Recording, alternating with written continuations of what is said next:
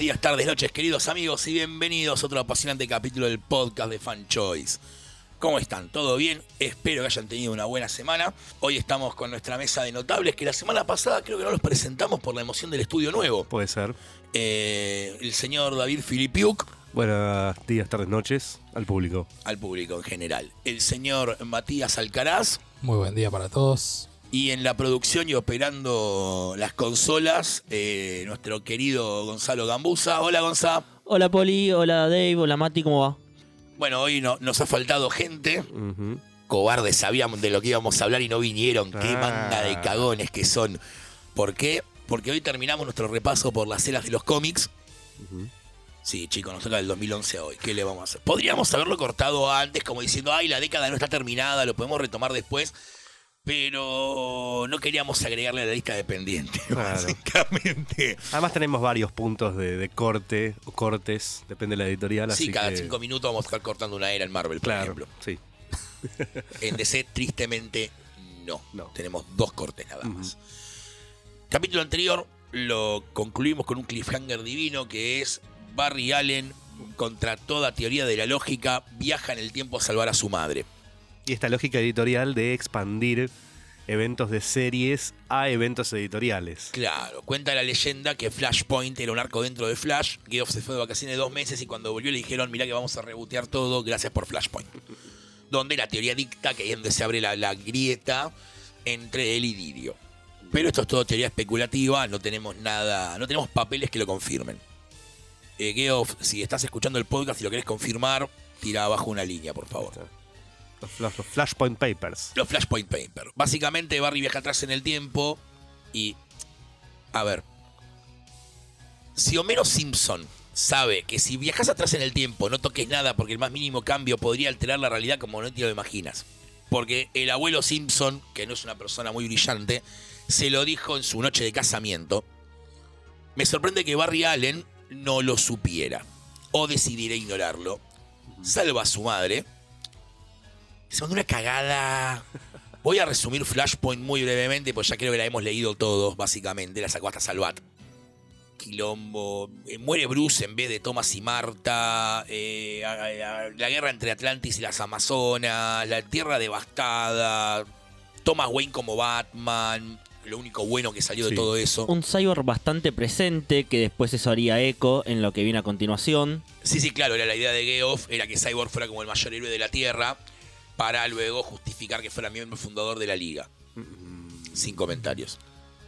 Sacando al marciano, que eso es lo Dejando, peor. claro, Porque si dejando- vos me dijeras, bueno, metemos un octavo miembro fundador, está bien, listo, reboteaste. Sí, sí, y Flashpoint lo que hizo además fue cancelar todas las series, Y, Y relanzar lanzar- 52 números Claro, pero uno además- en el mismo mes. pero en sí lo que hizo fue dentro del evento hacer todo miniseries donde ya se empezaban a ver cambios como la introducción de Wildstorm. Universo sí, señor, en una de las minis de Lois Lane y la Resistencia con Grifter. Grifter. Ya ahí empezaban como a decir, miren que plegamos Wildstorm, otra brillante idea. En el final de Flashpoint, básicamente Barry Allen viajando en el tiempo descubre, le cuentan, pues no me acuerdo, la leí cuando salió y no la quise volver a tocar, eh, como que en realidad el universo se había dividido en tres, Vértigo, Wildstorm, DC, y que ahora volvía a ser uno solo como debería haber sido siempre. Claro, atrás estaba la mano de este personaje de Pandora que inventaron, Ponele, que no me acuerdo ni de dónde salía. nadie. No, sí, yo sí me acuerdo, es Pandora. Ah, Pandora, listo. Es Pandora, la del mito griego. El mito. Relanza DC toda la línea editorial con números uno nuevos, con títulos con Batman, con Snyder y Capullo, eh, Action Comics con Morrison y Rex Morales, Justice League con John. Lee. John C. el Chino Lee. Escuadrón Suicida salía finalmente, yo estaba re contento cuando tipo, ah, vuelve el Escuadrón Suicida. Después lo leí. Mm, Eh, con Adam Glass y Federico D'Alocchio, Ajá. argentino. sí. Eh, bueno, Harley Quinn con serie propia. eh, Red Hood and the Outlaws, un chiste que nunca terminó. Sí, sí. Sigue hasta el día de la fecha. Contra todo pronóstico viable. En un mundo más justo ya no existiría. Y Scott Lowder hubiera sido ejecutado en una plaza pública Sí. antes de escribir Wally West. Claro. Pero bueno, no es el mundo en el que vivimos nosotros. Authority era, ¿no? No, Stormwatch. Stormwatch. Ahí está. está. Resur- Stormwatch. Resurrection Man. Resurrection Man. Sí, también no debería haber pasado nunca. Eh, porque eso era lo loco. O sea, yo entiendo que por ahí reboteaste Batman, reboteaste Superman. Batman no reboteó una mierda, en realidad. Y Green Lantern directamente Menos. dijo. ¿Flash qué? ¿Point? No sé de qué estás hablando. Y Legión tampoco rebotea. Claro, no. Legión sigue como. ¿Qué cambió la línea de tiempo? Estás en el siglo 30, sos el primero que debería haber sufrido por esto. Pero bueno. A menos que ese cambio de tiempo ya hubiera establecido. Ya hubiera estado establecido. No, no es un cambio, sino que es parte de lo que de verdad, en verdad tendría que haber ocurrido. Sí, pero vos en Si el lo cómic- planteas de esa manera- En el cómic lo deberías ver. O sea, la- si la Legión interactuó con el Superman con los calzones afuera de los pantalones, el, con el de Virne, básicamente. Sí. eh, che, ¿qué pasó acá? Pero bueno, la Legión es un universo aparte. Ese es el otro detalle, el cambio de diseño de todos los personajes. Le sacaron los calzoncillos para afuera, lo hicieron como más edgy, un poco como una idea medio noventera esa. Sí, De Yo creo que es- actualizarlo. Es una idea noventera, es una idea además de del uniforme práctico, tipo, no militar, pero es una cosa así, más una ropa táctica, Sí, algo por el estilo. El traje de Superman era eh, eso, un traje kryptoniano que se adhería al cuerpo, que era como una malla que se expandía en el cuerpo, se guardaba. por si engordaba era. Claro. Batman tenía, no tenía una armadura, pero tampoco era calza. que Claro, era lo no, que no, venía no. usando. Un traje táctico, mucho más, todo gris, además sin el calzón tampoco. Cosa que duró hasta hace un año. Sí, dos. yo acá voy a ser polémico de vuelta. Es raro lo que voy a decir, lo sé, pero aguante los calzones afuera de los pantalones. Obviamente. O sea, estamos leyendo sub. Dale, boludo, se viste de murciélago, en serio. Sí, sí, sí. Pero los calzones quedan ridículos. Se viste de murciélago. En serio, lo más ridículo que tiene son los calzones afuera de los pantalones. Claro. No estuviste prestando atención a nada de lo que vení leyendo. Claro. Además llama la atención de última para el criminal y Además, que está discúlpame, vuela y tira rayos de los ojos. Por mí se puede poner el calzoncillo en la cabeza si quiere, de gorro. Y sí, señor Superman, disculpe, señor Superman, no voy a volver a molestarlo, señor Superman. O sea, Claro. dale, amigo. Tipo, Hit Vision, ¿entendés?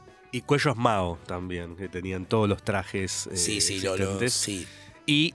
Muy noventas para ser el 2011. Claro, sí, sí, sí. Y Aquaman eh, con ese hermoso look de patillas eh, cuando aparece dibujado por Jim Lee. Era algo bellísimo. No sé si te acuerdas en el primer arco. Sí, claro que me acuerdo. Las patillas. Sí. Algo bellísimo. Yo creo que a mí, el, por lo menos el que más me molestó visualmente fue el de Wonder Woman, Wonder Woman Con o sin pantalones. con pantalones. con pantalones. Sí, con pantalones. Igual Sí, no- que nunca llegó a tener pantalones, ¿eh? Los, los tuvo antes, Estaba, no, los- inclusive. sí, pero los pantalones en Nuevo 52 estaban en las promo. La gente se quejó porque cómo no le ve ver el culo a Wonder Woman, básicamente sería esa la premisa. Y se lo sacaron. Y Sí, la dejaron igual- tal cual estaba. Sí, igual el, más allá de los pantalones, era feo. O sea, podías hacerlo, podías hacerlo mejor. Sí, claro que podrías haber hecho algo mejor. Sí, sí, sí. Después. Vamos a hablar de Tierra 2 en algún momento, así Wonder- me voy.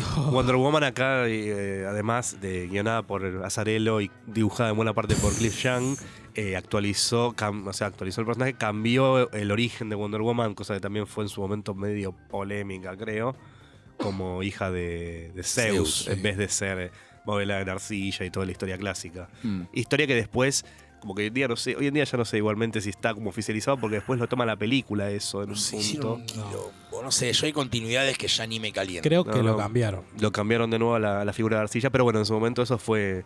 Además, está bueno el, el run ese primero de Azarelo. Es una gran historia Igual de en realidad, 35 perdón, números. En, en el caso de Azarelo, te aclaran como que tipo Zeus tuvo relaciones con Hipólita. No me acuerdo de eso, eh. Sí, creo que sí. Sí, sí, sí. Era. Era más eh, semidiosa. o sea, tenía directamente que ver con. Sí, te habían dicho eso. como, dale, ¿en serio te creíste lo de la arcilla? Eso es mitología. Claro. eso- Ahí va. Era como, chicos, eso es, eh, ¿cómo se dice? Es una referencia, no, no me sé la palabra. Sí, nada, pero es una historia. Una mitología, no. Una metáfora. Una metáfora, gracias Claro. Mati. Perdón, es muy temprano. Sí, sí, sí. Por si no lo saben, son las 8 de la mañana Gracias, en Poli. Singapur. Acá en Argentina son las 12 del mediodía. Ya podrías estar levantado. o despierto por lo menos, Gonzalo. Sácate el pijama, dale, boludo. Estamos grabando, en serio, no es serio. Sí, el gorrito ese me desorienta. el- el gorrito de dormir con la velita en la mano, no, no, no estás muy serio. Bueno, sí, en- te, te van a entender como chicos, era una metáfora. Obvio que no es arcilla o algo así. Bueno, Sí, sí, sí. eh, ya que estamos todos evitando el elefante en la habitación, voy a hablar yo del elefante en la habitación. Sí. Hola, Ernesto. Eh, Hola, Poli. eh, Si escuchan que vomito, nada, Gonza, déjalo para que tenga más efecto dramático. Hay ¿sí? que limpiar el estudio, ¿no? Casa nueva. O, A tocar- o- o si me pongo a llorar, porque también Bueno, puede sí. pasar que Claro, me ponga a llorar. un fondo de pianito acá triste. Un violín, un violín. Claro, un violín, ahí está. Acá, acá inserte violín aquí. Espera, voy a dejar el- la pausa para que Gonzalo ponga el violín.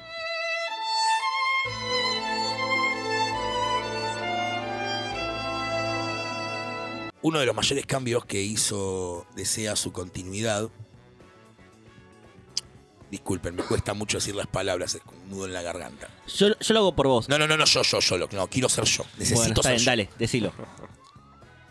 fue decirte que la edad heroica arrancó con la liga, sacar a la JSA de continuidad, de la concha de tu puta madre, colgarlos en una plaza pública quedaría corto. Al margen de que yo soy fanático de la JSA, eso vamos a correrlo a un costado. Influye, influye, no voy a mentir. Pero vamos a correrlo un toque al costado. Hay una tradición de legados en el DC Universe. Básicamente es el motivo por el cual aceptamos personajes nuevos. Es la cuestión de Hal Jordan no fue el primer Green Lantern, Barry no fue el primer Flash. Y lo sacaste. Maldito desgraciado, lo sacaste. Pero Cyborg es líder de la liga, es fundador de la liga, ¿no? Para añadir insultos sobre perjurio, porque no es suficiente, ¿no? Tipo, onda, te puedo seguir fajando si quiero, en el piso de preferencia. Lanzan con bombos y platillos en la segunda tanda de títulos una colección llamada Tierra 2. Estás despedido. en este simple pero emotivo homenaje, Gonzalo, al finalizar este capítulo del podcast, lo edito con Paint si es necesario. ¿Y quién opera? Con un celular. ya. No te preocupes, nos encargamos. Eh, Quiero saber tu expectativa cuando anunciaron. No, no, no era un tipo feliz. Bueno, lo vuelven a Tierra 2. Dije, bueno, ok, listo. Tapa del número 1, Superman con Wonder Woman. Bueno, listo. Se acordaron que en la Golden Age eran miembros. En tiempo actual, mmm, esto ya es raro. ¿Quién la escribe? Robinson. Eh, loco, Robinson, aguante todo. Robinson en la casa estaba pensando lo mismo que yo, probablemente. Eh, escribo Tierra 2, aguante todo. Después salió el número 1 a la calle. Y Robinson y yo nos pusimos tristes básicamente lo que hicieron fue rebotear la Society de cero. Nunca ves a la JSA en ningún momento como equipo. Y como para añadirle, ya te estaban golpeando en el piso y faltaba la patada a la cabeza porque no llegaron a tiempo, tienen, todos tienen los diseños más espantosos del nuevo 52. Eh, gracias Gonzalo por ponerme Sí. la imagen de fondo. Mati, correte, por favor. Ese es un Puede. muñeco de Jay Garrick que nunca voy a tener en mi colección. Sí. Sí, está el muñeco de Jay Garrick de esa ese. línea de DC Direct. Pero es Garrick, No tenés que tenerlo. comprar. Ah, No qué lindo lo- regalo de cumpleaños para No lo hacerte. creo conveniente a mis planes. Vos me lo podés regalar sin ningún tipo de problemas.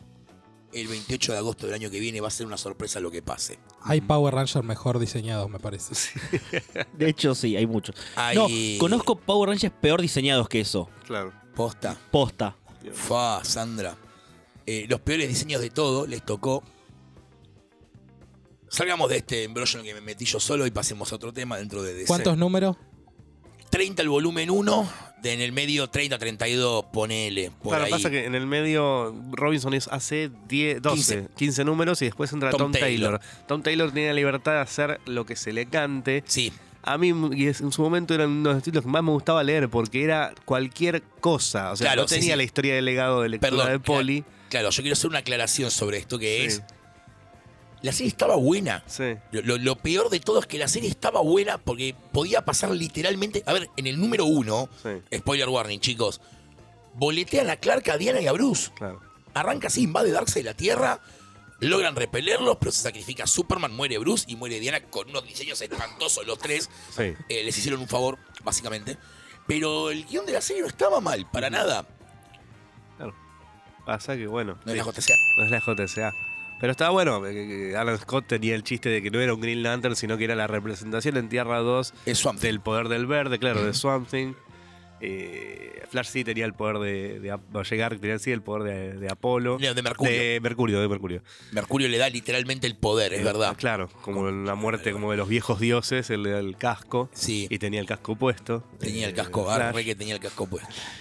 Así que no sé, sí, y, lo- y después, no sé, un montón de personajes eran como una suerte de Black Ops, Atom. Sí, militares. Estaba, estaba bien armado. Sandman era como una especie de espía. Wesley Claro, Dodds. Wesley Dodds. Y, después. Tom, claro, y Tom Taylor era. y Tom Taylor lo que hace es eh, introducir al Batman de Flashpoint, o una suerte de Batman de, de Flashpoint ahí. A Thomas Wayne como Batman y después al Superman negro. eh, Sí, Balsod. Balsod, ahí está. Que era agorafóbico.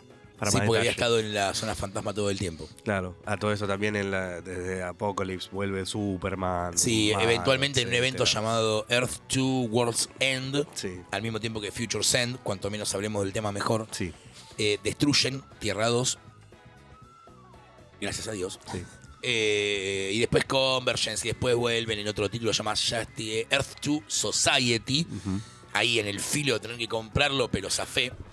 Ah, ¿no tuvo crossover con este el de los villanos? ¿Cómo era? No, si es otra tierra, con Forever Evil. Ahora sí, vamos a bueno, pero eso también era. mm, te hacía como una reintroducción del multiverso, te lo expandía de alguna Eh, manera. Tierra 3. Tierra porque 3. bueno, nosotros nombramos a Pandora, recién llegué que era la Pandora del mito griego.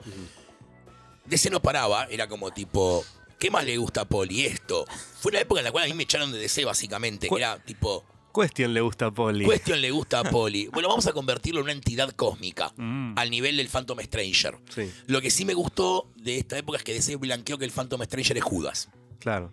Nunca lo hice abiertamente, pero las 30 monedas de plata colgando del collar, es el mayor traidor de la historia. Come on, man. Sí. Judas. ¿Y Básicamente. estaba Caín también en el juicio? ¿O era otro personaje? Era. No, eran ellos tres, la Ah. Trinity, Trinity of Sin. Sí. Trinity of Nunca te dicen quién es Question. Ah, nunca te dicen quién es Question. Nunca te dicen quién es. Se estima que podría ser Caín, quizás. Lo, de- lo de Pandora también es como tipo. Chicos, por favor. Doctor Sí, Manhattan además- hace justicia. Ah, Eh, pasó, gracias. Y lo hizo. Yendo a los títulos principales, Snyder mete una idea para mí en concepto buenísima, que es la corte de los búhos. Hasta que llegamos a la parte en la cual Bruce Wayne tiene un hermano perdido, que, Que, después lo perdieron de vuelta. lo- pero- ya estaba en continuidad eso antes. Había, se había Era mencionado. muy en la Bronze Age, donde todo está y no está en continuidad al mismo tiempo. Claro. O sea, es como, está en continuidad. eh, ponele. Sí. Hacé de cuenta que sí, capaz que pasemos de cuenta que no. Superman con Morrison, que volvía con lo- la remerita y los jeans. Sí, hacer y la capita, un homenaje clarísimo a la Golden Age Claro. en todo momento. A ser un héroe más social ahí metiéndose con los mafiosos. Eso hace que Pérez se pelee con DC y se vaya porque él no podía escribir Superman libremente porque le decían, ay, no sé la relación de Lois y Clark, ¿qué onda? Claro. Pero preguntale a porque Morrison. Pero no, dijo nada. Porque a la par que salían los números uno, Morrison escribía.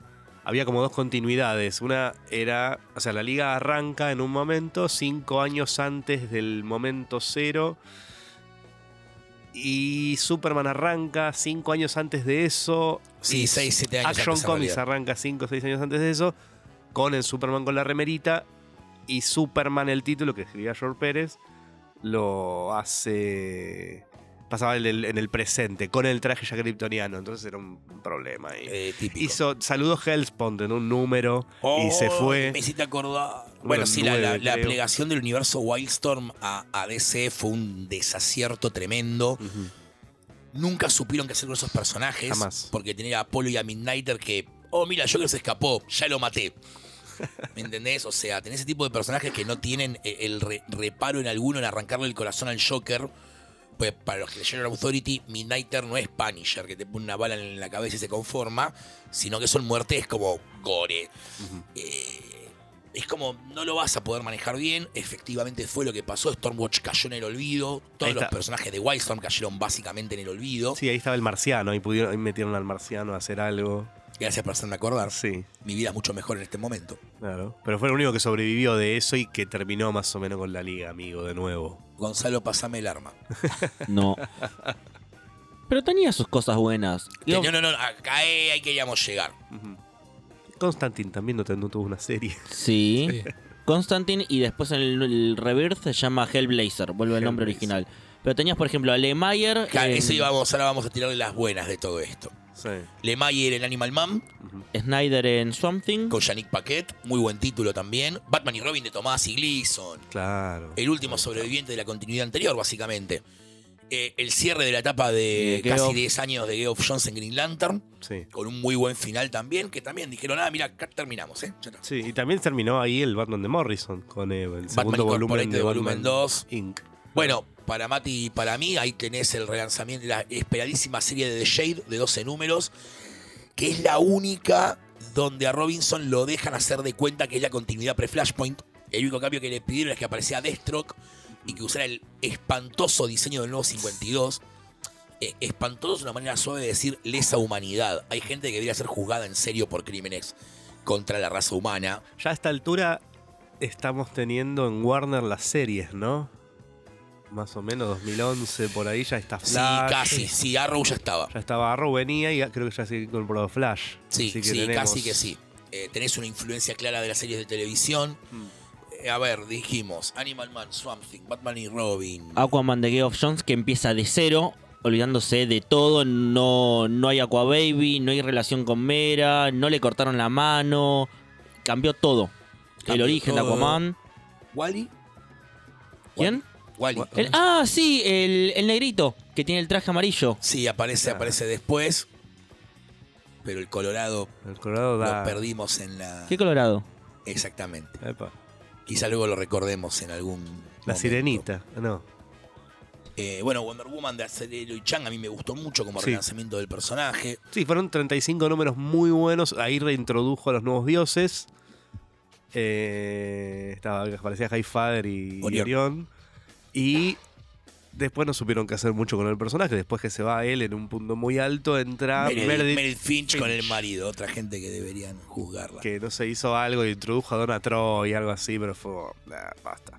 O sea, toda la movida esta de Nuevo 52 fue lo que en la década anterior había sido el Ultimate de, de Marvel, de reactualizar a los personajes en un punto, hacerlos modernos, edgy, Mandó- ponerles aritos mandó- a algunos. Mandó un mensaje Bendis, dijo que tenés que arrepentirte de todo lo que acaba de decir. Fue la idea, Igual, al mismo la tiempo- realización. Pero al, al mismo tiempo están haciendo Tierra 1, donde era justamente eso, un relanzamiento edgy. Claro, bueno, eso fue una cosa, una movida editorial que no se termina de entender al día de hoy, la de las novelas gráficas de Tierra 1, que es una movida que sale del 2011. Que siguen saliendo. que siguen saliendo, que es esto. Un Cada muerte de nuevo- obispo. Y a nadie le importa ya. Claro. Llegamos al punto en el cual Hay cosas muy, hay Nadie- ideas muy buenas, pero nadie está preguntando por el Aquaman de Francis Manapul. Sí, Ah, todos los días. Por todos eso los lo, días. lo sigo en Instagram, Anapul, que está de cumpleaños con el hijo y la familia y no me está dibujando Aquaman. pero, Que esta sí. gente que tiene vida, boludo, es increíble. Eh, no, pero hace, claro, había salido una, una trilogía de Superman de Straczynski que le dijeron escribí esto. Y hizo Está ese buena. Superman medio también oscuro, a la par de Man of Steel, me parece Eh. que salieron. El Batman de Jones y Gary Frank, que está muy bien, el volumen 1. Y el 2 también. su Lemire en. Teen Titans, Wonder Woman de Morrison. Wonder Woman de Morrison. Igual de Wonder Paquet. Woman de Morrison salió hace poco, eh. relativamente hablando, creo que es hasta post nuevo 52. Mm. Claro. Sí, Eh, es un poco antes de la peli que Pero sale. bueno, lo copado de esta época de DC en líneas generales es que no abusaron del evento. Mientras que Marvel venía onda, ¡ah, más eventos, más eventos! Y al Eh. mismo tiempo, para hacer una comparativa, estabas en Avengers vs. X-Men. Uh. Bueno, Más ya vamos a llegar. Mm, ya, eh, sí, sí, sí. Mati, te toca a vos después. Este, no, Forever Evil, Sí. Sí. Future Send, que no tuvo crossover porque eran especiales por fuera de las ongoings, así que podrías salteártelo. Claro. Y Eh, Convergence. Y Convergence, que tampoco fue un evento per se, porque Tierra 1 lo miran literalmente desde afuera. Literal está súper sí, sí. parado diciendo, mirá el quilombo que se está armando ahí. ¿Lo Y de- metemos? no lo creo Y conveniente después. Rebirth, que tampoco cuenta como evento. Pero ya llegaremos a eso. Claro, Forever Evil lo que hizo fue el mes de los villanos también, que fue todas las portadas con el las tapas holográficas. Que se derretían al sol. Que se derretían al sol. Después mejoraron la técnica, pero tampoco hacían falta. Se derretían al sol, boludo. Increíble. Maravilloso. Maravilloso. Y por Marvel, ¿cómo andamos? ¿Cómo andamos por Marvel? Por Marvel, eh, en el 2008, me parece, había empezado, 2010, no, 2010 empezó muchachito llamado Jonathan Hickman a, a escribir eh, Fantastic Four. Después de mm, casi a la par de mm, Reinado Oscuro, le dijeron, escribite el Reinado Oscuro de los Fantásticos. ¿Qué pasa si va Norman Osborn al Baxter Building a decir, acá mando yo? Bueno, básicamente Valeria y Franklin Richards lo echan a patadas, a él y a todos, lo dejan eh, llorando, básicamente. A lo cual eh, después le dan la serie regular y Hickman entra con una... empieza a construir lo que va a durar durante años, un relato épico, no sé, es, es extraño Hickman, o sea, es un gusto adquirido, creo yo. Es muy diferente al estilo Marvel tradicional, escribe su propia, su forma de épica, de multiverso, o sea, la, idea básica de la que parte es Reed Richards planteándose solucionar todo. La, propuesta básica de Richards es solucionar todo. Eso y lo lleva a, construir la Fundación Futuro, la Future Foundation, con eh, sus propios hijos, a los que enrola a sus propios hijos y a un montón de jóvenes para construir lo que sean los proyectos de la ciencia del futuro y lo que va a salvar a la humanidad, o al universo todo casi. Eh, y uno de los, eh, los primeros números lo que aparece es un Franklin Richards del futuro, eh, ya adulto y con sus poderes recuperados a pleno, sus poderes de mutante nivel omega dios, de poder reescribir la realidad y se los despierta de nuevo en el Franklin Richards niño. Hay que recordar que a Frank Miller los poderes se los sacó Reed, Claro, porque era un nene de 10 años con el poder de reescribir la realidad. claro, cosa que había hecho ya, pero en, en Heroes Reborn, pero no, no, no nos- Ah, eso fue hace varios podcasts. digamos que claro, digamos que acá lo No hablamos a de otro, eso. a otro motivo. Eh, Hickman, digamos, lo que hace es escribir esta cosa épica donde Reed es llamado al consejo de Reed Richards, que es un espacio, un universo de bolsillo donde están los Reeds de distintos del multiverso, tratando Eh, de solucionar todo. Voy a, poner par una, que- perdón, voy a poner una postilla en esto. Esto es anterior a Rick and Morty. Claro. Porque no, ya me la ojo. Sí, sí, sí. Copiaron a Rick and Morty. No, No, chicos. es al revés. Eh, nada, ahí tenés un, todo un, un espejo, una imagen variopinta de todo lo que es el- el- los reads de todos los universos. Hay un montón de cosas extrañísimas. También empieza el- el- eso mismo, pero con el Doctor Doom. Que yo creo que toda la. Sí, No, acércate Ah. al micrófono. perdón. Toda la épica que escribe Hickman es la relación entre Reed Richards y, Victor Doom. Eh, el Doctor Doom, porque me parece que es esa la, la relación que hace siempre, pero a la vez le da mucha humanidad a los personajes, le da mucha humanidad y crecimiento a Valeria y a Franklin. Eh, aparece el padre de, de Reed, que es como otro viajero también de- desde el futuro, que viene a. que estaba entrenando a Franklin y a Valeria de grandes. Que después lo va a retomar en Shield también. Claro, que bueno, ahí empieza el Hickman verso, eh, que incluye eh, Shield, que es esta, la organización esta militar, que de pronto él dice, no, no, pará, Shield existió siempre, desde qué pasó... Imhotep. Imhotep. ¿Qué pasó cuando en el antiguo Egipto invadieron los Brood? Y ahí la raza Brood, y bueno, ahí estuvo Imhotep con eh, la lanza de, de Osiris para detener a, a la invasión, o Leonardo da Vinci, o no, en la Galileo contra Galactus. Galileo contra Galactus, o en la China, eh, no me acuerdo quién, quién era el personaje de la China, ¿No que es estaba, Gengis? no sé si era Genghis Khan o en Japón era, pero era enfrentando a los celestiales, digamos que la frase famosa que lo, que lo caracteriza es que "Oh, así no es como termina el mundo. Uf, piel de gallina, boludo. Eh, después también es- escribe mm, Secret Warriors, ahí no sé si puedes ayudarme un poco, porque vos la leíste mejor. Secret Warriors mm, no ti- tiene que ver, no tanto por ahí con el, con el gran tapiz que arma él, es como uno de sus primeros laburos, puede ser a la par de Fantastic Four, al principio con Bendis, eh, donde el flaco introduce los Howling Comandos nuevos, básicamente con Phobos, el hijo de Ares, que había muere después en Siege, eh, Ares, no Phobos, Ares, sí. Eh, Quake, Daisy Johnson eh, y un par de personajes nuevos más. Todo después lo vas a ver en la serie Agentes de Shield, porque básicamente en la serie live action Claro. reformulan. De hecho, hay una temporada que se llama Secret Warriors, que es en homenaje a Hickman. Eh, y es muy interesante, muy de espionaje. Es donde te plantean el tema de que Hydra y Shield son la misma cosa en realidad. Sí. Eso viene directamente desde ahí, obviamente después tomado en las películas. Y esa es como toda la conexión, digamos. Tiene más conexión por el lado de Shield Claro. Que por el lado de lo que plantea Hickman y que después va a pasar a Avengers también. Claro, y cuando termina la épica de, de- de Fantastic Four es enorme, se plantea el arco 3, donde, eh, spoiler, muere Johnny Storm, muere entre comillas, en tanto queda atrapado en la en Zona el- en negativa. la zona negativa con la ola de aniquilación. Y eh, después vuelve de una manera súper épica. él, él es, es él peleando una y otra vez, siendo revivido hasta que logra desbancar a Nihilus y eh, conquistar eh, la zona negativa. Eh, tenemos la vuelta de Black Bolt, la vuelta de. No sé, es, es una cosa terrible todo lo que pasa en la historia. Spider-Man en el equipo. Spider-Man en el equipo cuando muere Gozo como, como el tío de, de Franklin, digamos, se, se establece esa relación otra vez, la importancia de los del tío, los tíos Ben, Sí. dice Spider-Man en un momento. Y bueno, todo termina, el gran enfrentamiento de Reed, que en el Consejo de los Reeds había desafiado a los Celestiales. ¿Y qué pasa cuando los Celestiales vuelven y tienen que enfrentarse a Galactus? Es un lindo homenaje también a Tierra X, a, a ese- esa historia. La gran épica termina después conectándose cuando, después de Avengers vs. X-Men, del cual Hickman escribe unos números que son cuestionables, sobre todo porque creo que son coescritos. Eh, ahora pasaremos a Avengers vs. X-Men. Él pasa a dos títulos, Avengers, que se divide en dos títulos, Avengers y New Avengers, que ya venía New Avengers, pero acá New Avengers lo convierte en digamos, en Avengers construye la épica y la aventura con el equipo clásico, con Tony, con el Capitán América, con todos los Avengers que puedan existir y más.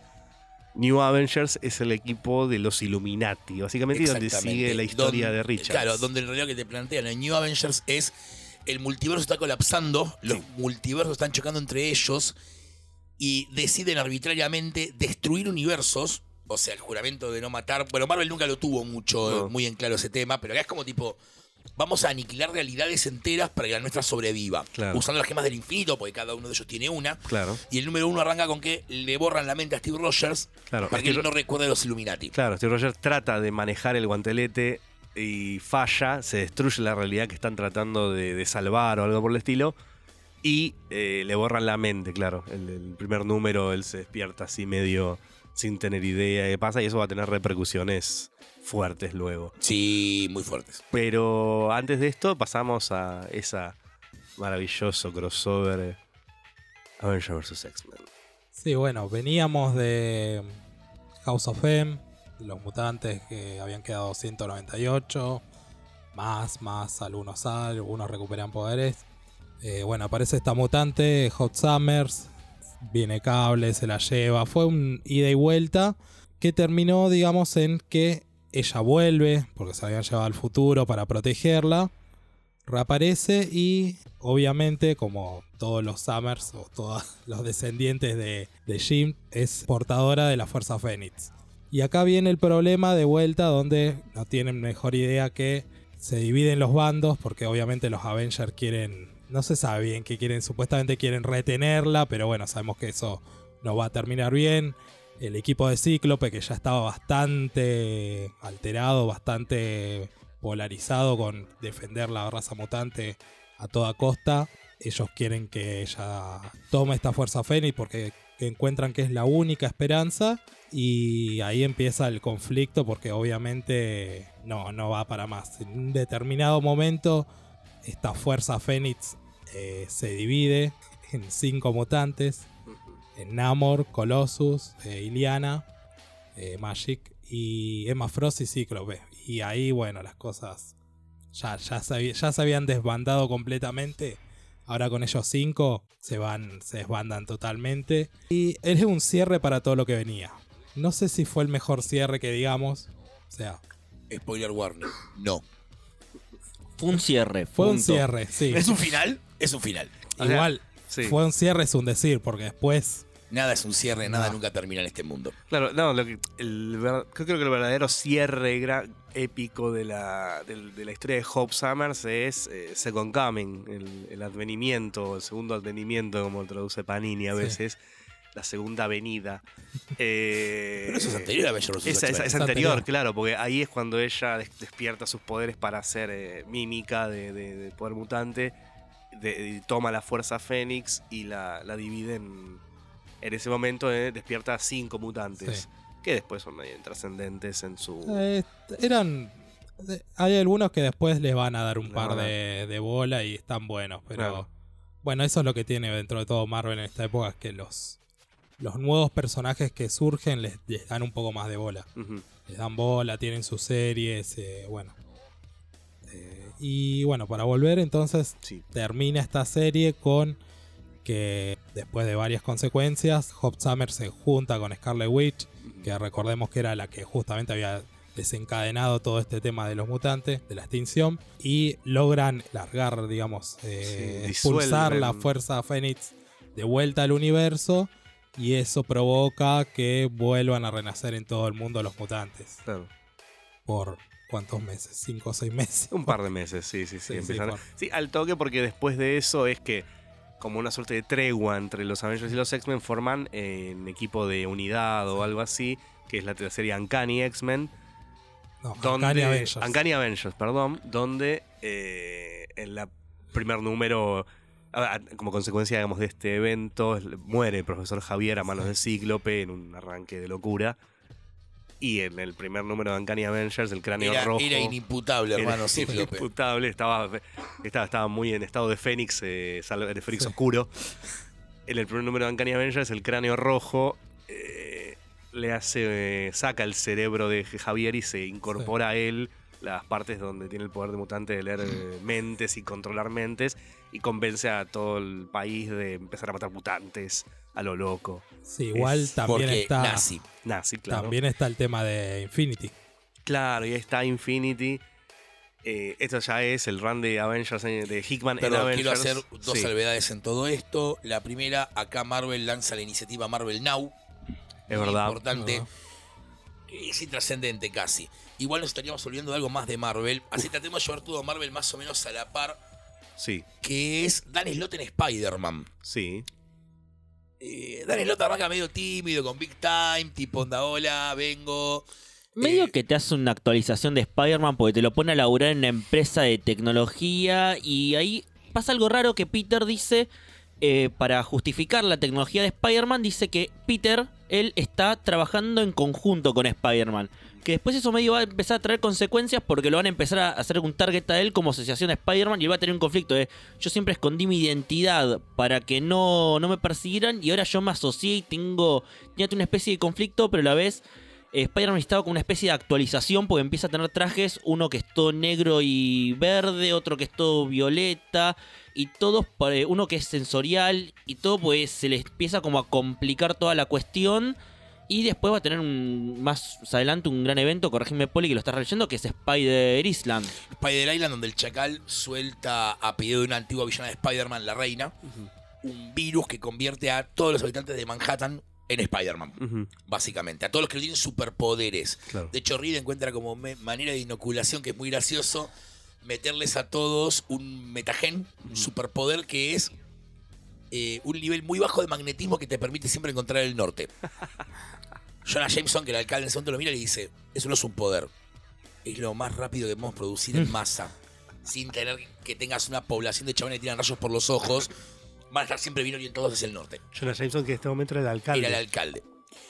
Eh, después de este evento vendría eh, el fin del mundo, fines, Fines del los mundo, fines del mundo, sí. fines de la Tierra, Claro, empieza- donde muere, donde Octopus muere. Sí, empieza ya a tratar el tema del cáncer. Octopus está enfermo de cáncer terminal y está cada vez es- envuelto en un capullo metálico. Sí, y hace como un último gran ataque que Peter para detenerlo tiene que conectarse a la tecnología de Doctor Octopus, que eso después va a tener consecuencias Cuando Octopus muera, Sí. pero el que muere no es Octopus porque cuando cambió su conciencia con Spider-Man. Cuando Peter se Oh. conecta a la tecnología Octopus para poder detener todo este ataque, Octopus intercambia los cuerpos y para el número 700 muere el cuerpo de Octopus con la mente de Peter y Octopus vive en el cuerpo de Peter eh, convirtiéndose en Superior Spider-Man y durante un tiempo Una maravilla. va a desca- raro va a dejar de salir Amazing que estaba saliendo tres veces por semana más o menos por mes eran Sí, sí sí, sí, sí. eran tres veces por mes y, va en- y, y se va a convertir en Superior Spider-Man donde va a ser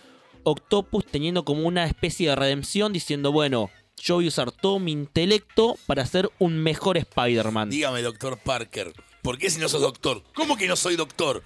Y va y termina la carrera, la tesis doctoral, Sí, eh, para poder que le, para que le puedan decir doctor Parker. Doctor Parker, así es. Brillante. Y Sí, después va a decir, pero no entiendo, eh, va como a explotar los potenciales que él siente que tiene Peter creando Industrias Parker, que en un punto va a llegar a competir cabeza a cabeza con Stark Industries. A ese nivel va a llevar la empresa. Pero bueno, después va a tener, spoiler, esto no dura mucho, creo que son 24, 30 números más o menos por ahí, ¿no, Poli? Sí, señor. Y, el bueno, medio Spider-Verse. bueno, sí, Spider-Verse. Eh, pueden ver la película. Básicamente. Eh, y bueno, va a morir. Va. eh, Octopus se da cuenta que él no, él no es mejor que Peter. Y va a terminar porque Peter por, por un momento estuvo medio como fantasma en las sombras, en la conciencia. Después se va. Y después Octopus lo va a traer de regreso y, y entregándole el manto diciendo: No, en realidad vos sos el superior Spider-Man. Y Peter vuelve. Este. mm, Todavía sigue siendo Dan Slott, ¿no? El que lo trae de Siempre regreso. Dan Slott no larga hasta el año pasado Spider-Man. Se lo arrancaron de sus fríos y muertos dedos. Spider-Geddon también es de él entonces. No, Spider-Man es de Gage, ahí ya está escribiendo Spencer la serie Ahí regular. está. Claro. Él larga a Spider-Man para agarrar Fantastic Four. Y la monada enloqueció. bueno, eso es en cuanto a Spider-Man a grandes rasgos. Seguimos con las consecuencias del mefistazo. Creo que no tengo mucho más para decir al respecto. hacen, mm, pero hacen cosas medio raras con el Mefistazo, porque ahí te plantean de que Peter en realidad eh, la identidad la pudo esconder no por el Mefistazo, sino por un acuerdo que había hecho eh, Reed Richards con los Illuminati Doctor para borrar... Strange. Bueno, en Spider Island se rompe el hechizo. Sí, porque eh, mientras Peter no revelara la identidad, eh, nadie podía saber que era él, era básicamente. Si él no lo decía públicamente, nadie podía darse cuenta. Pero él en Spider Island, medio que públicamente dice, yo acabo de tener los poderes como todos ustedes y aprendí a usarlos y les voy a enseñar. Pero no soy Spider-Man. Pero hay gente que a través de eso se rompe el hechizo y deduce, che, sos Spider-Man. Eso es una letra chica muy pedorra, Doctor Strange. Cuando Sí, lo leí el otro día fue tipo, Sí. dale, Doc, es como una letra chica muy de mierda esa. Eh, estás robando, estás robando mucho. Pero bueno, volviendo para el lado de los Avengers y los X-Men, Avengers y los X-Men, sí. Bendis toma las riendas de X-Men. Que también los divide. Sí, veníamos con estas este amanecer de los mutantes para ahora volver a esta nueva extinción a, la, a raíz de las nieblas terrígenas que se habían dispersado, dispersado en la Tierra y que por X motivo afectan, sí, Claro. afectan solo a los mutantes. O sea, mientras hace despertar los poderes de los inhumanos de la Tierra, al mismo tiempo afectan a los mutantes. Que esto venía medio tomado de la mano de la movida de Marvel de desaparecer a los mutantes y, y est- y crear a los inhumanos como sus nuevos mutantes. Porque películas. Sí, Claro. cosa que no salió muy bien y que gracias a Dios ahora estamos revirtiendo o no, no sabemos todavía. En dos semanas nos enteramos. Sí. Pero bueno, entonces bueno, el plan de. El mejor plan que tiene Bestia, mejor científico de los mutantes, creo.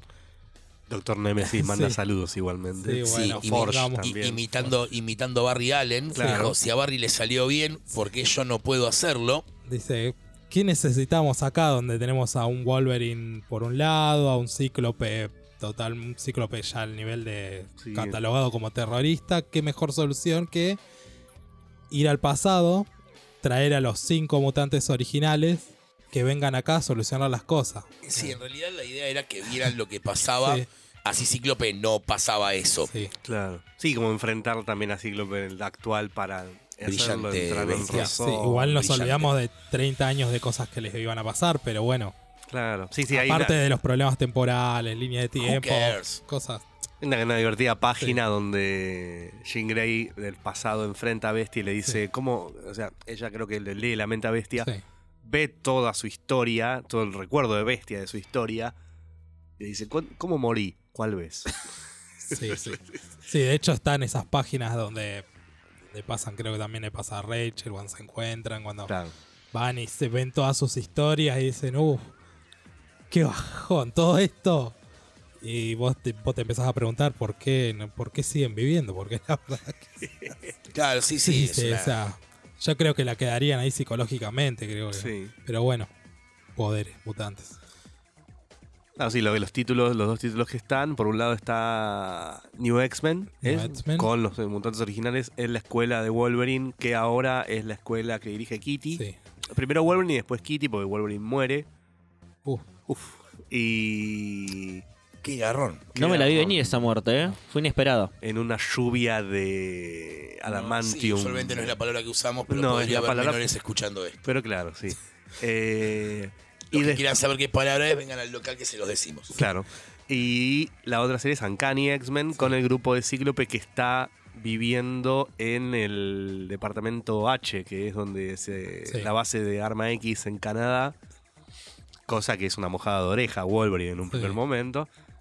Y del cual se ocupa más eh, de como de actos terroristas Sí. o algo por el estilo en cuanto a la libera- a la búsqueda y salvataje de mutantes nuevos que aparecen que ahí más o menos crean un par de mutantes interesantes. sí. Bueno, Tempus es uno de los que me.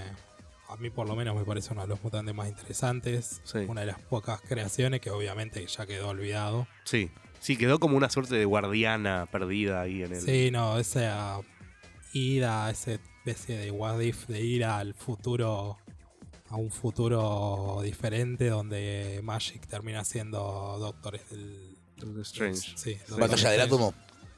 Eh, no, es en los dos anuales. Ahí va. Que es justamente ca- casi el final, creo que son. Sí, sí, sí. terminar esto. ¿Saben quién más la pasó mal leyendo Marvel en esta época? ¿Quién? Yo. Moonlight de Bendis. Por suerte le existió dije a ese. Malib, sí, existió 12 números. Este, Bendis no tenía ganas de escribir a Moonlight, por eso le, inventa las eh, personalidades de Spider-Man, Wolverine y Capitán América Quiero- para tener sí. que escribirlos a ellos. Quiero añadir que logró meter Moon Knight. Sí, Eh, sí, sí, obviamente. Esto cuenta como el Moonlight- podcast, esto cuenta como el capítulo de Moon Knight, Gonzalo, ¿eh? Entonces, Claro. te, entonces tenés que dejarme hablar que después de eso, por suerte, tenemos a Warren Ellis que viene y hace locuras con el personaje y dice, ¿querés inventar personalidades? Bendis, yo te enseño a inventar personalidades. Y te inventa a Mr. Knight, que es como una especie de detective que labura con la policía. Después tenés la personalidad de Moon Knight per se, que es un superhéroe. Y después tienes una personalidad de un chabón que se calza un traje de huesos para fajarse con fantasmas. Ahí está. Increíble. Esos son seis números. Esos son seis números. Después eh, continúa, eh, lo escribe Brian Wood y después. Cullen Boom, dibujado la última parte por Germán Peralta. Amigo Germán Peralta. Y después viene Lemaier a decir, no me importa todo lo anterior, yo arranco de cero, lo mete a Moon Knight en un manicomio y le dice, no, todo lo que viviste vos, no, no, nunca pasó, siempre estuviste encerrado acá.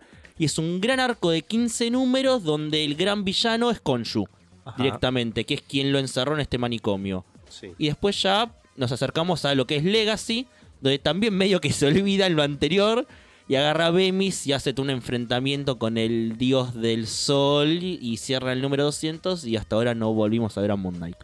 L- eh, Ben- eh, Bendis en Moon Knight es un gran prólogo a la épica saga olvidada de Era de Ultron.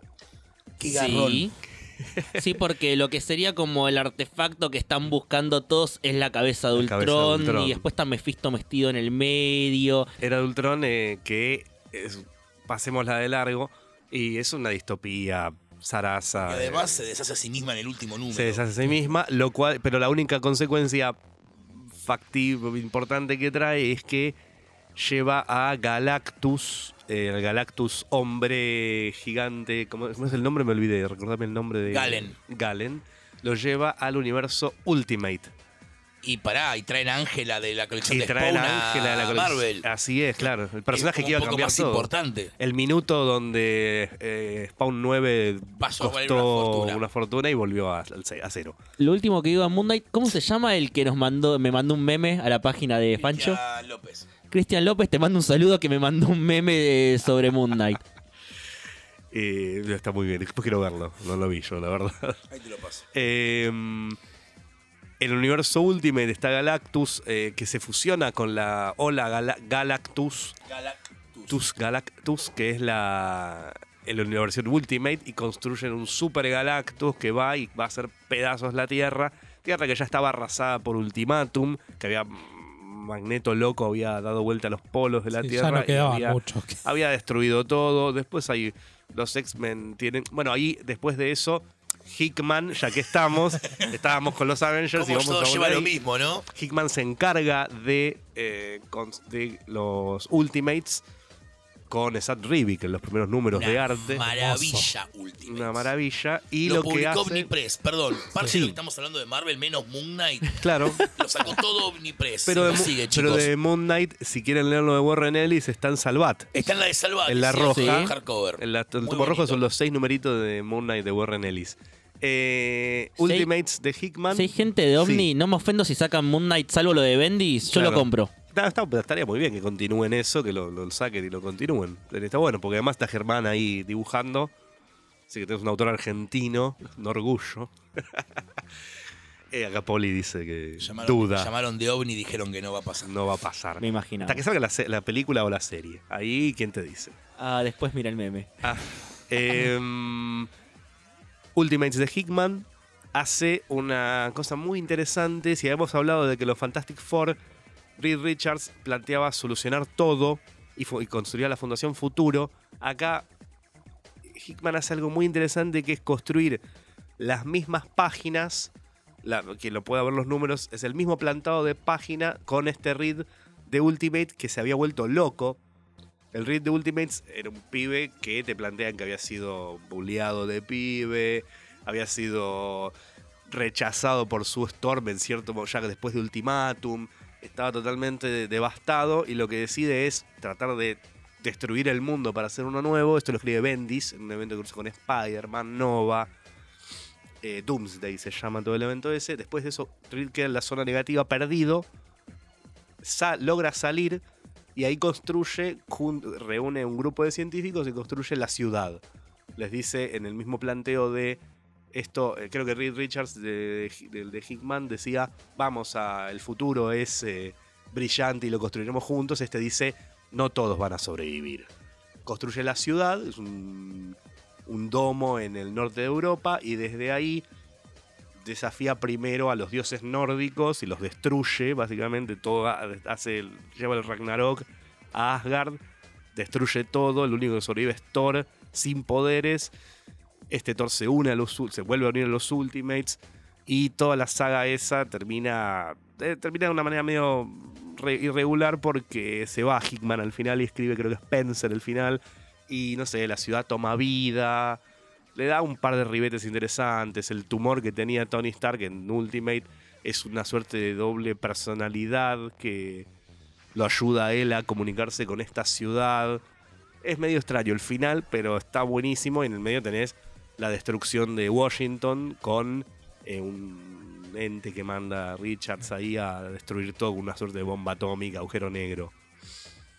Todo esto va a llevar al evento de Hickman Sí. destinado a reformular el universo Marvel para siempre, que es Secret Wars. Sí, Relacionada con la original, sí. ¿Está buenísima? Sí. sí. Cosa que el original es más o menos. Bueno, acá el chabón lo que hace es crisis en tierras infinitas. Claro. Destruye el multiverso Marvel, Sí. básicamente es así, lo Claro. destruye por completo. los Avengers y New Avengers a todo esto seguían peleándose, peleándose, peleándose porque querían, unos querían salvar el multiverso, otros querían destruir las tierras. Exactamente. En el medio se agarran a trompada los Avengers, Tony y, y Steve Weber y todos se agarran a las piñas y todo eso.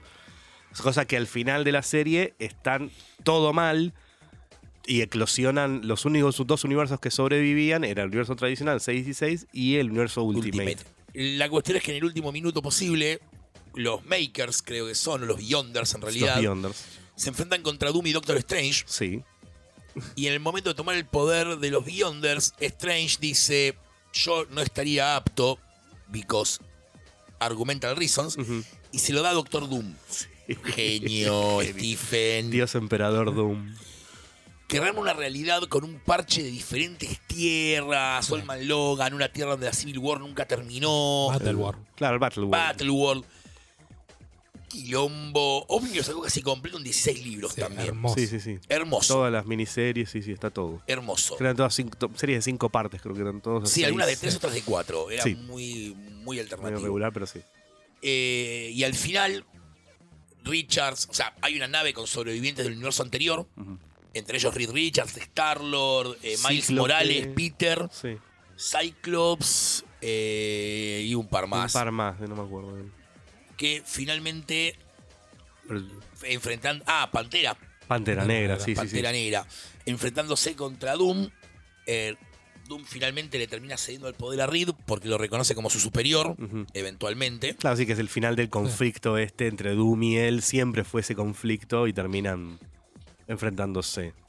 Y eventualmente. En el núcleo de este universo, ¿dónde está el- era el... eh, Guantelete.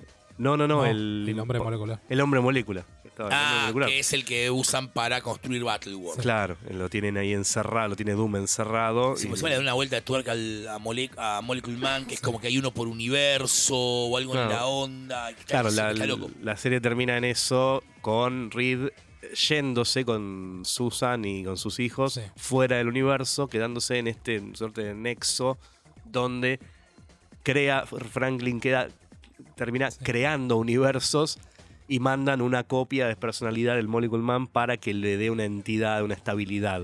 Así que terminan creando universos los cuatro fantásticos. El multiverso lo recrean ellos, de hecho. Lo recrean ellos, claro. Es Y el en- final de Marvel. Claro, es el final de Marvel. Sí, sí. Y él, eh, Molecule Man, que cuando Reed logra tener el poder y reconstruir la realidad, lo que hace Molecule Man es primero dejar a, mm, a Miles Morales en el universo 616, Sí. porque el- Miles Morales le había dado una hamburguesa para comer. es hermoso el detalle. Sí. Y eh, lo que hacen es, bueno, eh, Johnny y Ben quedan medio aislados, quedan en el 616 ahí aislados. Nada, y bueno, queda el, el universo tradicional. Y Doom logra, queda con la cara reconstruida, Sí. queda bien. El mensaje, la última frase de eso, a contrapelo de lo como empezaba Reed diciendo todo muere, es que todo vive. Sí. Y Reed eh, queda Doctor Doom riéndose porque se da cuenta de esa gran burla final, digamos. Que para mí, en un murmuro durante mucho tiempo, significó un final para el universo Marvel. Punto, gracias. Por un tiempo no leí nunca más Marvel, creo. Sobre todo además porque las cosas que vinieron después Fue, tampoco fue fue... difícil después. Sí, Fue, Sí, fue sí. duro. Acá es donde deberíamos ponernos a hablar de Rebirth, pero realmente considerando que OVNI está retomando lo de esa Argentina y consideramos el hecho que quizás muchos de nuestros oyentes pueden no haberlo leído, una cosa es spoilear Crisis, chicos, 30 años tiene ya, y otra es spoilear un cómic que está por salir en castellano. Y aparte, si se quieren poner al día, están bastante frescos porque no salieron muchos tomos, salieron dos o tres. Así que- Claro, exactamente. Con lo cual, eh, Rebirth y Doomsday Clock y lo más, para el año que viene, cuando termine Doomsday Clock, podría ser bueno Si aprovechar un cierre, si termina para el año que viene, y hacer el año que viene un capítulo Rebirth Doomsday Clock. Es lo mismo que Legacy, no vamos a tocar Legacy porque ni Fresh Start, porque lo están sacando ahora Claro. y sería spoilear mucho. Con lo cual, bueno, vamos a pasar a nuestra sección de noticias, Sí, ¿qué que tenemos una noticia puntual esta semana, pero que rompió todo. Sí, do- dos, diría yo. Una, eh, se estrenó Spider-Man Far From Home, vayan a verla.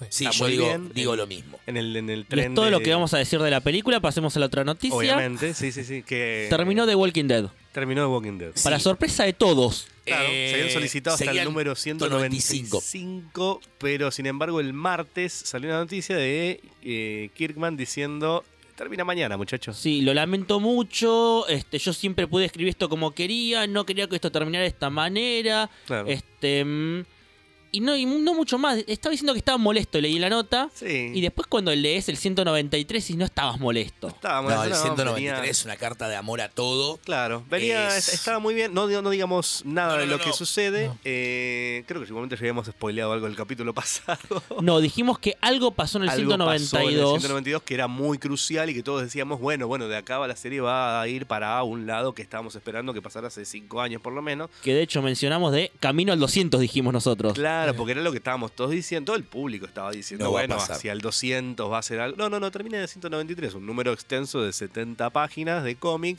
y 5 más de carta de Kirkman despidiéndose. Donde sí da un cierre, da un buen cierre a la serie. Y a partir del evento ese trágico, plantea Sí, déjalo ahí. un universo abierto y muy, muy interesante, la verdad. Él dice que tenía, pun- eh, tenía el final ya marcado hace años, pero que eh, de pronto se dio cuenta de que estaba en ese tercer arco de su historia y no había vuelta atrás. Y le iba a ocupar esta cantidad de números. Creo que en, estas tierras eh, serán 32 TPs, creo, porque acá está por editar el 29, así que manténganse fuera de spoilers quien, lo ha, quien la sigue, quien no la puede retomar y seguir hasta que sea la, la conclusión. Ahora Muy voy a tomar yo el micrófono Sí. para la parte divertida del mercado, de cómo funciona el mercado. Sí. Sale a la venta el martes a la noche, online. Noche nuestra, después de las 12 Yankees. Los Yankees tienen una regla muy estricta de Diamond de que no pueden vender los cómics antes del miércoles. O sea, lo pueden vender a partir de las 12 de la noche. 10 de la noche, horario argentino, básicamente. 4 dólares sale a la venta el día 1. Al cierre de este capítulo está. ¿Cuánto nos lleva ahora de acá? 20 dólares. 25 dólares. 25. Ah, 25 dólares. 20 Tenés una de 25. y una de 20, está Y bien. una de 20. Y Eh, el el otro día no miércoles estaba. mismo estaba 15. Sí. ¿Por qué? Ustedes se preguntarán cómo es que funciona este tema de oferta y demanda. Mm. Voy a ser breve y lo voy a explicar. Muchas páginas lo que hacen es tiran a precio de tapa el día que sale, porque lo tienen que hacer por ley básicamente. Luego te figura sin stock, luego aparece de vuelta a 15 dólares y básicamente ahí entra de vuelta el terreno especulativo. Que qué es lo que haces. Ves a qué velocidad se agota. Tenés mil copias en stock para números redondos. Tirás 100 a 15 dólares. Ves en cuánto se agota. Voló, listo, aparece de vuelta el viernes a 25. Fue lo que pasó con Mr. Miracle 1 en su momento y Batman Elmer. Era una cuestión de demanda, básicamente. Eh, obviamente que nos cayeron mensajes de todos lados a la comiquería, tipo, por Dios, decime que lo conseguís el viernes Sí. y el jueves. Claro. Y ya era como tipo, lo consigo, vale una fortuna. Cabe destacar que la gente de Image esto lo tenía calculado y el lunes, en realidad el miércoles, sale a la venta el second printing del número. Ajá. Pero, eh, nada, chicos, hay un second printing que no sé si va a estar a 4 dólares todavía, porque esa es la otra. Es un número de 70 páginas a 4 dólares porque Kirkman no quería levantar la perdiz. Claro. Así que no sé si el second va a salir también 4 dólares. Siendo Image, estimo que sí. Porque DC, por ejemplo, el especial de Rebirth costaba 3 y a partir del second estaba 8. Acá, tomando la fuente que es My Comic Shop, está el 193B y dice cover price 4 dólares. Eh, bien por los chicos de Image. Pero bueno, sí, fue un hecho que nada. Simplemente lo que decimos nosotros siempre de. Está bien, en este caso fue una sorpresa, no se pudo prever. O sea, nosotros de hecho no llegamos a pedir para stock copias. Porque, nada, es Walking Dead mensual. Nadie me la pide, yo no la traigo. O sea, va por el Ujú. 190 y pico. Es como el 192. No Claro. te ves venir lo que va a pasar. No, No es como decir, de, miren que en el 193 rompemos todo. Vas Claro. como un ñomo, compras 20 copias de Batman 50 para stock. Porque Batman se va a casar y Ajá. lo dejamos, es todo por esta semana, chicos. Espero tengan una muy buena semana y el podcast que viene es una sorpresa. Sí, No vamos a spoilear nada. Obviamente esto termina las eras. Como bien ya dijimos, Rebirth lo tomaremos el año que viene posiblemente. Viste, dije que cumplíamos todas las promesas y abrí otra, boludo. Soy un hijo de puta. Soy como DC, no termino un plot ni en pedo. Eh, así que bueno, eh, año que viene Rebirth, que ya OVNI va a estar muy avanzado con esto. Vamos a poder spoilear y divertirnos y entre telones y cosas por el estilo. Tengan buena semana, lean mucho y esperamos el feedback, sí. chicos. Agradecemos a la gente de Mixtape Radio que nos abre las puertas para seguir grabando el podcast acá. Recuerden que los pueden encontrar como Mixtape Radio AR en cualquiera de sus redes sociales. O pueden comunicarse al 11 44 70 77 32 20 para grabar su podcast o programa de radio si así lo quieren. Hasta la semana que viene.